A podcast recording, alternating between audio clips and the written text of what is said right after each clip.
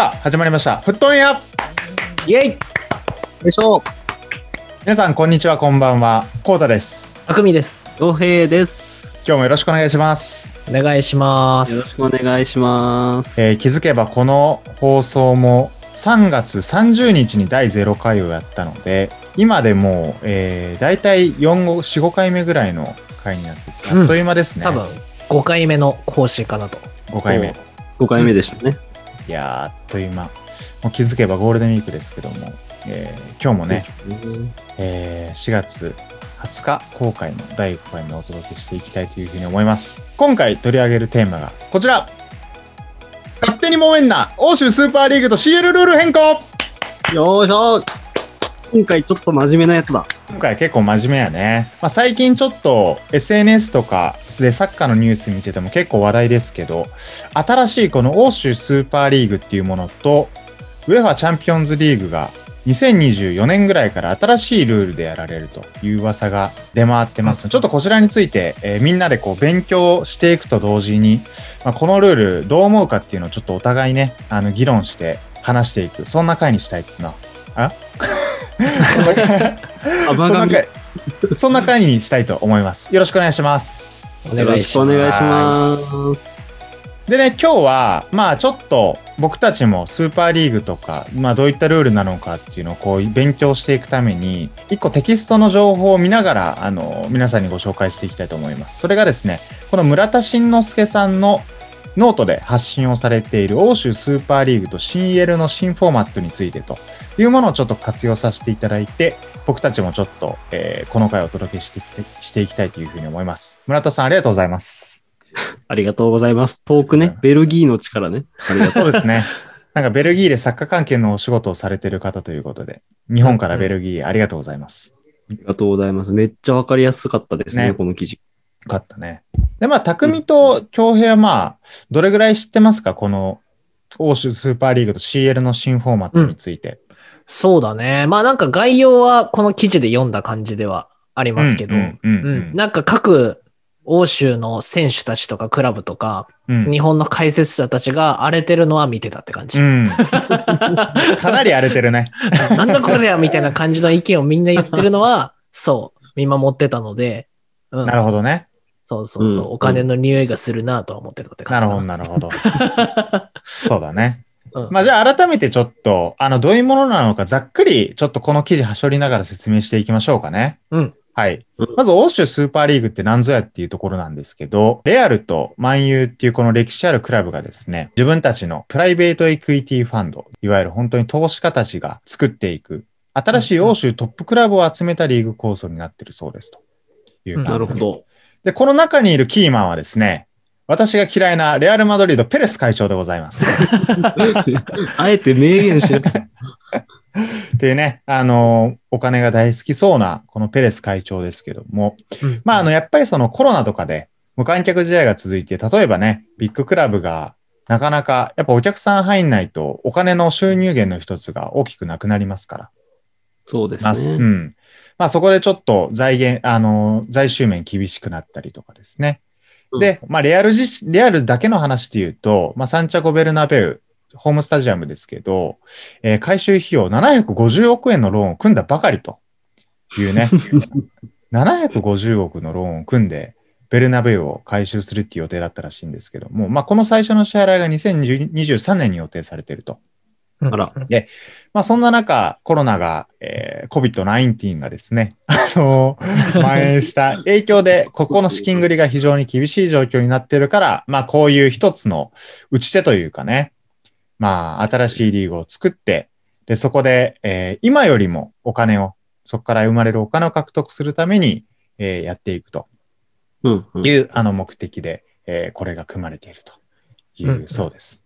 僕たちがこう普段話しているプレミアリーグとか含めて、もうかなり過密日程なのはもう見てて誰しもがわかるところなので、うん。うん。う。うんん。で、まあ、ここに対して、まあ、 UEFA、ヨーロッパサッカー連盟とかがですね、まあ、何しとんねんという、あの今こう、ツッコミを経て、まあ、こういう炎上状態にあるという感じですね。まあ、どういうものなのかというと、まあ、本当にあの、世界のトップクラスのプレミアのロッククラブビッグシックス、スペインの三強、バルサ、レアル、アトレティコ、あとイタリアの名門、インテル、ミラン、ユベントスと。いう、うんまあ、この合計15チームがメインとなって、世界トップリーグみたいな形で、えー新しく、まあ、大会が組まれるという感じだそうです。まあ、シンプルに言うと、まあ、新しいことやって、そこでお金を稼ぐという、そこは、あの、うん。シンプルとそこかなという感じでございます。で、ただ、ここに今、ドイツのブンデスリーガとフランスのリーグワン、まあメインどころで言うと、名門で言うとバイエルンとか、えードルトムントとか、フランスのパリ・サンジェルマンとか、まあこの名門あたりは参加表明をしてないということで、まああくまでイングランド、スペイン、イタリアのこの3国のリーグのみが今のところ対象ということだそうです。い安心と信頼のフランス、ドイツですね。や、本当にさすがですよ。あの、やっぱね、僕、まあ、あまあいいや、ちょっと僕の思いとか、ちょっとこの後みんなで喋りましょう。どうしましょう。はい。という感じですと。細かい説明はちょっと省きますけども、本当にグループリーグがあって、そこから、えー決勝トーナメントがあってという感じで、えーまあそこに参加すれば、まあ最初のこの15クラブが、まあいわゆるお金がね、あの、放映料がもらえたりとかするという、まあうんそんな感じになってますね。で、一方、欧州スーパーリーグに対抗して、ウェファも2024年から、えー新しくリフォームプランっていうのをあの提案してたんですね。これがもう4月とか今年の春ぐらいにはこれに変わるのかっていうところが決定される段階なんですけども、まあこれも結論なんか、あの、旗から見るとスーパーリーグと同じような感じ。うんあの、、少しこう、ビッグクラブが有利になるような変化のされ方を、今回のルールの中でこれが設けられているので、まあ、結局は、まあ、ウェハもウェハでちょっと、あの、指摘されている部分はあるんですけども、はいはい。それがどういうことかというと、まあ、あの、現在のグループステージ、ホームアンダーウェイがね、各グループステージ4チームずつ、計8試合やるのが、まあ、全チームが10試合を消化すると。いう、これ、あの、スイスのやり方らしいですけど、スイスモデルという形で、まあ、合計 CL の中での試合数が100試合増えると。いう変更になってくるそうです。うんうんで、プラス、えー決勝トーナメントに上がったファイナリストは、まあ、最低17試合、今よりも4試合多い形で、えー戦うということですね。試合数が増えるってことは、まあ、あれですよね。あの、開催数が増える放映権料も多く入ってくるっていうことですよね。そうね。そういうことだね。まあだからここも結局、よりお金をこう稼いでいくために、放映権料をより取っていくための変更というところの側面がやっぱ大きいかなという感じですかね。で、これビッグクラブに有利なポイントとしては、CL 出場枠ってリフォームプランだと、謎のウェファ係数に基づき、えー欧州で過去5年間の実績に基づいて各参加クラブが決定となるほど。いうことらしいんですよね。今の例えばチャンピオンズリーグとかだと、各リーグね、上位3クラブ、もしくは4クラブ、6クラブとかいろいろ各リーグ出場枠変わってきてますけど、まああの本当に前シーズンあのよくあの戦っていい成績を残したクラブが、えーみんな出てくるという感じの今のチャンピオンズリーグが少し変わって、まああくまで過去5年ですよと。例えば過去5年って遡ると、プレミアの中でもね、今不調のチームとか含めて、うん多分過去5年に遡ると、まあビッグシックス含めてね、例えばトッテナムとか、チャンピオンズリーグ準優勝してますしね、モーリーニョ解任されましたけど。しれっとそう めちゃめちゃ最新ニュース。そう。とかね、あるのに、まあこれが過去5年って伸びてくると、ちょっとあの捉え方変わってくるよねっていう感じは結構大きい変化なんじゃないかなと。これに関してどうなんでしょうかね。やっぱりまあウェファも、まあさっきの欧州スーパーリーグじゃないですけども、まあちょっとビッグクラブがあのひいきになるんじゃないかと。いう、あの、まあ、仕組みの変え方になってるので、イギリスとかプレミアリーグの各主要クラブのファンとか含めても反対の意見も多いという感じですね。現地のインディペンデント誌というこの雑誌によると、匿名でビッグシックスの幹部は、We don't want too many Leicester City という強烈な発言をしているということらしいです。まあこれ以上もあのレスターの奇跡みたいなチームはいらんと。もう常にこのビッグシックスがあの有利なようにしていくと、していきたいという、そんなあの発言の表れではないんでしょうか、これは。ね。本当にパワーがある、あの、すごい簡単な英語ゆえにパワーがあるよね。うん、そうね。なんかこの、日本語にはないこの遠回しなね。なんか、まあ日本語も十分遠回しですけど、英語、英語の遠回しなちょっと言い方ね。まあこれも結構皮肉っぽいよね。うん、皮肉っぽいね、言い方かなと思います。こんな感じで、まあ事実上多分、あの、これが組み込まれると、今例えばプレミアだとカラバオカップとか FA カップありますけども、まあそことの日程調整も合わないと思うので、う。うんんえーまあ物理的に、あの、可能かって言われると不可になっちゃうので、まあどれか減らすだろうというところとかね。あの、まあそれが結局この、ウェアチャンピオンズリーグの変更を受けても、欧州スーパーリーグが始まっても、どちらにせよ、まあ起きるんじゃないかという感じの懸念が今、物議を醸しているという感じですね。なるほど。はい。まあ、という感じで、あの、まだまだこうね、あの、確定したルールではないので、まあ、変更あるかもしれないんですけども、うんうんうんうんまあ、特にこの UEFA の、あの、過去5年とかの実績とかだと、もう、本当にね、なんかこう、よう、ようわからん基準で結局出場チーム決まってるな、みたいな、うんなんかこう、感じがどうしても起きてきちゃうんじゃないかなと、まあ、個人的にも思いますけど。うんうん。という感じで、UEFA チャンピオンズリーグ、欧州スーパーリーグで、この2つが、あの、今、どうなるのかっていう物議を醸されてる。まあ、どっちがどうなるのかっていう状態で、まだ何も着地はしていない感じもあるんですけども、どうですか？この内容を聞いてみて、匠と京平はもう、どう思いましたか？いやーどうだろうね。なんか、チャンピオンズリーグもね、このスーパーリーグも、なんか、リーグ戦の、各国のリーグ戦の楽しみが減っちゃうなとは思うけどね。うんううんん。だいわゆる、ウイイレとか FIFA 的な楽しみ方になるってことだよね、コンテンツが。ね、もう強いチーム同士が戦ってるのをうん 見て楽しむというか。そうね。だからまあ、なんだろう、サッカー好きだけどそんなに追っかけてない人うんからしたら、ね、多分そっちの市場の方が大きいと思うから、まあうんお金は動くんだろうなって気はしてるけどね。まあ、確かにね。だから、この間のプレミアで、ニューカッスル対ウエストハムがどうだったか どうしてもね。そうそう、話より、え？みたいな。なんかこれえ、レアル対インテルみたいな、うんの方がやっぱまあ、メジャーよね。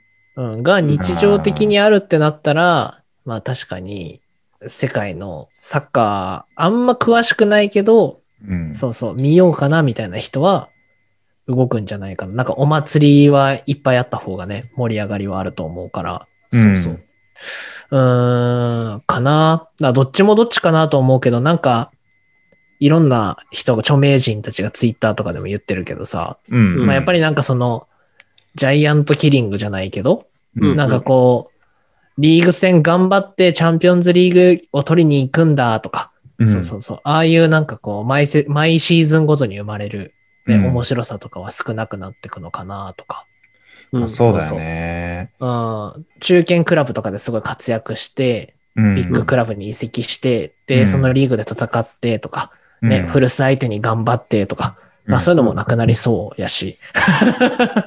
そうだね。そうそうそう。うん。ね。だから難しいのかな。なんかまたちょっと変わっ、まあそれはそれで楽しいんだろうけど、うなんか今までのサッカーの見方とは変わるのかなとは思ってるかな。うんもしこれが実施されたらね。そうね。うん一つの時代が終わるっていうかね。あの頃のサッカーはあんな感じだったんだぞっていや、いう感マジじになるでね。いや、これはもう、あの、なんか、大昔にスローインからなんかキックインに変更があったみたいなのがあったのね確かそれなりの変更でしょ。うん確かに。例えばさ、えっと、レアルとミランがやる、見たいってなってるのって、なんかこう、1年に1回か、まあ多くても2回あるかないかだから見たいだと思っていて、うんうんこれがなんかこう、状態化していくと、いや、なんかまた大味なし、大味っていうかなんか、またあの試合やってるよってなる気がするんだよね、俺は。うん、そうね。なんか、豪華な料理ってたまにあるから美味しいみたいな話？はいはい機はい。毎日食べてるとまずいと。あー飽きるとそうそうそういうことね。飽きてくるんじゃないっていうのはなんかあるから、こう、短期的にもしかしたらお金が増えるかもしれないけど、長い目で見たときになんか焼き畑農業じゃないけど、ななんかこうね、あの、資産を使い食い潰すような話になるんじゃないんですかっていうのはちょっと見てて思ったりしたそうだよ。ね。だって現に、クラブワールドカップとかそこまで面白くないもんね。そうそうそうそう、そんな感じ。なんか J リーグのチームが出たらどこまでできるかみたいな。あれも結局ちょっとね、弱者が強者に立ち向かうみたいな面白さのまあ、コンテンツになってるけど。せやな。うん。まヨーロッパのチームたちは旅行気分だろうね、おそらく。そうよね。うん本当にね。本当なんかそんな気がするわ。だって15チームが今この、まあなんていうの、機関クラブみたいな感じで、うんうんまあ中心になるクラブがこの15クラブ、まあうんマンチェスターユナイテッドとかシティとか入ってるけど、まあ過去うん10年、20年ぐらいで見るとさ、シティだってなんか中東資本が入って強くなったし、うん。そうだね。なんかそう、なんか中国の資本が入って AC ミランももう一回こう財政面復活したりとか、うんなんかそういうのがあると、うんなん。かそれで結局このビッグシックスとかも変わってくる可能性があるって考えると、うんなんかこの常任創設メンバーみたいなクラブでこうガチッと決めるのも個人的にはあんまり面白くないなっていう感じかな。うん天竜人だよ、天竜人。あほんとそんなもんやね。なんかもう。ビッグクラブの末裔たちがあって、世界政府を牛耳っているみたいな感じになる。でかい円卓でね、なんか。そうそうそう。いやー。そうなると思うよ。うんまあでも、ね、わかんないです。俺らがそんなこと言っている感じはあるけど、ヨーロッパではそれどころじゃないのかもしれないね。お金なくて。まあそうね。サッカー界はまあ本当まあやばいっていう可能性だってあるよね。だって結構遺跡の噂とかも結構消えてる記憶があって、うんメガクラブで。ワイナルドゥム、バルサイクみたいなのも確かもう消滅してるはずなんよね。あ、そうなんだ。お金が本当にないんだろうね。そう、それも結局金で選手うん、売らないといけないし、うんうん。で、売ったとしても多分コロナ前のマーケットの価格では多分もう売れないから、うんそうだね。うん、売り買いが成立しないから、だからまあ結局金ないんだろうね、やっぱりね。うん。うん確かになるほどなどうなんだろいやどうなんだろう。えこれこれってなんか分かりやすく例えるとどういう感じなんかなこの、あの、ウェファにと、ウェファとかにとって。だってこれって、プレミアリーグが納得してるってわけでもないでしょ、別に今の話だと。う。なんか、そうだ、あの上の人たちでしょそれで。なんか、いろんなクラブも言ってたけど、監督とかも知らなかったらしいしねうん、。そうようんね。うんうんうん。ニュースで知ったみたいな。うんうんうん。まあ、とかで考えると何なんかもう、え、自分がすごい携わってるプロジェクトやのに、うんなんか勝手に方針変わってたみたいな感じなんかな、現場の人間からすると。仕事で言うとね。うんノーレにはそれにブチ切れて解任になった説が出てたもんね。いや、絶対それでしょう。なんかそれ、それ違うって言うけど多分、だって、トッテナムはさ、あの、まあ、同意してるわけじゃない、クラブとして。この欧州スーパーリーグに。うん。うん。で、まあ、それが原因で、なんか監督、クビにしたってなったら、多分ファン、ファンですら今困惑してて結構燃えてるのに、うんそうだよねそそれでトッテナムのモーリーニョ、なんかクビにしましたって言ったらもう、なおのこと炎上しそうよね。ねえ、ほんうまに。ん。しかもなんか、モーリーニョがブチ切れてんのめっちゃ想像できるじゃん。そう なんかもう、それはそれで面白いというか、なんかまあ、確かに。あ、だったんだろうな。オールナ、オールアノッシングを思い出すわ。そうね。結局ねあの、時は平和だったって感じになるかもしれないけど。ポチェッティーノがね、あんだけ、あの、完全燃焼でもう CL 準優勝して翌シーズン全然ダメで、うんあの、サッカーのフィールドみたいなメモ帳あってん。モーリーニョが使ってる。うん。あの、あ あれとか全部自分で意識持ってきてね。それわかんないよ、見てる人ね。1話ね、1話。あの、監督の部屋、ポチェッティーノがお引っ越しするやつと、モーリーニョが自分の貼るやつね。そうそう自分の、自分のあの、サッカー場のポスター貼ったりとかね。そうそう。そう、全部自分の、こう、コーディネートでね、取ってるねあのクラブ施設も全部。そうね、サッカーのコート型の付箋いっぱいのやつね。あの、そうそうメモ書きみたいなやつね。そうそうそう。とかもう全部ないわけですから、もう出ていけってもう今いう状態か、ら。今ね、引っ越し中だよ。だから、同じ。確かに荷物片付けてますね。ねまあ、モーリーニョの他にも、どうなんやろうね。いるんかな？あの、いやこ、どうなんだろうね。うん、聞いてないよ、みたいな。うん。なんかスールシャールは、あれだよね。なんかインタビューが出てたよ。確かツイッターで動画で。知らなかったみたいな。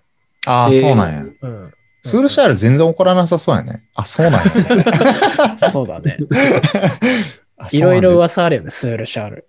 だめちゃくちゃ怖いか、うんめちゃくちゃ優しくて、そう、何も言わないかのどっちかだよねっていう。なんか、なんかすごい根回しうまそああ、そうそう。だから、その、それこそ、それこそさ、オーナーだ、グレイザー一家だよね。その、アメリカの資本家たち。オーナーのね、と、多分あれじゃん、ファーガソンとも多分うまいんだろうね。そうねがそうそうそう。だそれモーリーニョやったらさ、マンユーいた時やったらもうバチバチじゃない？もう絶対。いもう、や、もう知らんよ、みたいな。そう、黙れじじいぐらいの感じでファーガソンにも言いそうだし、そうだね。めっちゃ言いそう。そう俺の欲しい選手を取れって言いそうだし、そうねモンサにもね。ファッピーみたいなね。オーラーな、オーラーナッシングでね、ピーってなっちゃう。そう。ね。まあ、スールシャールの場合は結構ね、なんか、あ、おはようございます、みたいな。小物感ある。マジマジファーガソン先輩尊敬っすみたいな感じになってそうだね。できる後輩だ。そう、それは上手。ビッグシックス含めて、まあ、他の監督もね、だから、レアルとか、例えば、ジダンとかどう思ってんやろうとああ思うねね。、多分、ぼちぼち声明は出てきそうな気はするけどうね。ん。ねそこの動きもちょっと注目ですかね。そうですね。うん。なるほど、なるほど。いやー、どうなんだろうね。うんまあ、レスターみたいなクラブは出てほしいけどね、それで言うとね。そうね逆の立場に、逆の視点になってみると、うん、うん、うん。例えばレスターがこうミラクルレスターで優勝して翌シーズン CL とか出たじゃない？うん。はいはなんか、そこまで続けて成績残せるってあんまおらんよね、考えてみたら。特にプレミアい。とかで。うん。うん、うん。まあでも出るだけで結構放映料とかでお金いっぱいもらえるでしょ、確か。チャンピオンズリーグとかって。ああ、そうか。うん。だからまあ、中堅クラブとかにしたら、出るっていうところが一個目標になるんじゃない？やっぱりまあ。そうね。うん。うん。それだけでもまあ十分か。そうね。でもそうなると、そうだよね。いつも出てた、まあプレミアだとビッグシックスとかそうそうそうそうなるとっていう感じだよね、おそらくね。そうそう。だビッグシックスとかからすると、まあ仮に今季ちょっと調子悪いアーセナルとか、リバプールトッテナムとか、そうねうん、とかからすると、なんかこう変に、あの、ミラクルウエストハムみたいなの起こされるよりも、そう。そうそうミラクルウエストもいいね。こうガチッと自分たちで、こう、まあある程度ね、ちょっと既得権益みたいな考え方になっちゃうけど、うん。まあ固めて、あの、確実に毎年お金もらえる方がまあ安定するよね。うん。そうだね。まあなんか、だからそれを良しとするか、なんかまあこう、やっぱり番狂わせ面白いよね、を望むかみたいな話でもなってくるよね。まあそうね。そうだね。まあだから俺がもしビッグシックスのなんかクラブの幹部とかやったら普通に、おスーパーリーグやりましょうみたいな。ええよ、ええよ。やろうやろう スーシャルタイプやろ。そう。いや、なってるかもしれんわ。だって、いや、お金ないもんね、みたいな。まあ確かにね、お金ないいのはみたいおな。金はないし、若者はこっちの方が好きなんでしょみたいな。結局ないうるね。そう、うるさいのは地元のおっちゃんたちだけでしょって。やっちゃえやっちゃえってなやっちゃえにるかもしれない。なるよね。でまあ、それで急にペレスから電話かかってきてな、プルルルルみたいな。スーパーリーグやるけどどうだいみたいな。めっちゃいいっすね、みたいな。星巾着。ってなるかもしれんわ、俺やったら。まあまあうん。確かにね。ねそうだね。どっちの気持ちも分かるやな。そうなるとね。うんまあそうね。うん。確かに確かに。まあ現に今、最新のプレミアリーグの順位見ても、ビッグシックスのうち3チームは、もう ELCL 出場枠外ですからね。うん。うんうん今年は結構珍しいか。3位レスター、4位ウエストハム。そう。うんだまあ、今まで、今のルールだったらでもな、まだ分かんないけどね。うんアーセナル EL 優勝したらチャンピオンズリーグ繰り上がるし。あ、そうね。ね。確かにねそう。そうそう。だから、まだちょっと分かんないけど。確かにね。まあ、っていう感じで、欧州スーパーリーグと CL の新フォーマットについてちょっと紹介して、ざっくばらんに議論もさせていただきましたけども、まあ今後ね、ちょっとどうなるのかは、引き続き注目というところで、どっかでいいタイミングで、こういう話も、真面目な話もね、あのまあ、結局、サッカーが面白くなればいいけどね。まあそうね。いいこと言ったねうん。その通りだね。うんこれやっぱ難しいよね。怪我人がね、今みたいに多ければ多いほどやっぱ盛り下がるしね。いいマッチアップも。ねそう、そうね単純に選手生命的なもんでいう、あの、選手もかわいそうだしね。なんか大きいそうだねうん。まあだからね、こっから多分落としどころどこなんだっていう話になっていくんだと思うけど。うん、うん。うんまあこんなタイミングでこう、ちゃんとサッカーをめちゃくちゃ見てるっていうタイミングでこういうことがあるっていうのは多分結構珍しいしね。見てる側として。うんこういう大きいルール変更があるって珍しいと思うから、まあちょっと注目ですけど。いい勉強会でした。いい勉強会でした。えー これを聞いてる方も、もし知らなかったという方がいれば、ぜひ、この我々のチャンネルを聞いて、デモと、デモとか引用元の村田慎之介さんの note、ぜひ見てみてください。この放送の説明文にノートの URL 貼っておきます。ぜひ見てください。忘れないように、忘れないようにしてね。はい言っておきますので、ぜひ見てください。はい。という感じで、今回のお話は以上になります。最後にですね、先週面白かった試合とかもしあれば、あの、話せればなと思うんですけども、いかがですか？そうね。う。うん。まずは、チャンピオンズリーグじゃない？予選、予選というか、準々決勝終わりましたって感じだな終。わりましたね。うん。ベスト4で揃いましたね。はいはいねまあ、改めて整理をしておくと、決勝4チームに勝ち上がったのが、パリ・サンジェルマン、おめでとうございます。お一番た。嬉しい。一番嬉しい。ありがとうございます。今年こそ。そうそしてね、チェルシよいしょ。あ、拍手はしない。ー。あ、あの、チェルシーはね、あ、まあ、チェルシーちょっとかな。ちょっと。個人の気持ちのやつね。はいはい。で、レアルと。うんはい。で、あとシティっていう感じですね。うん。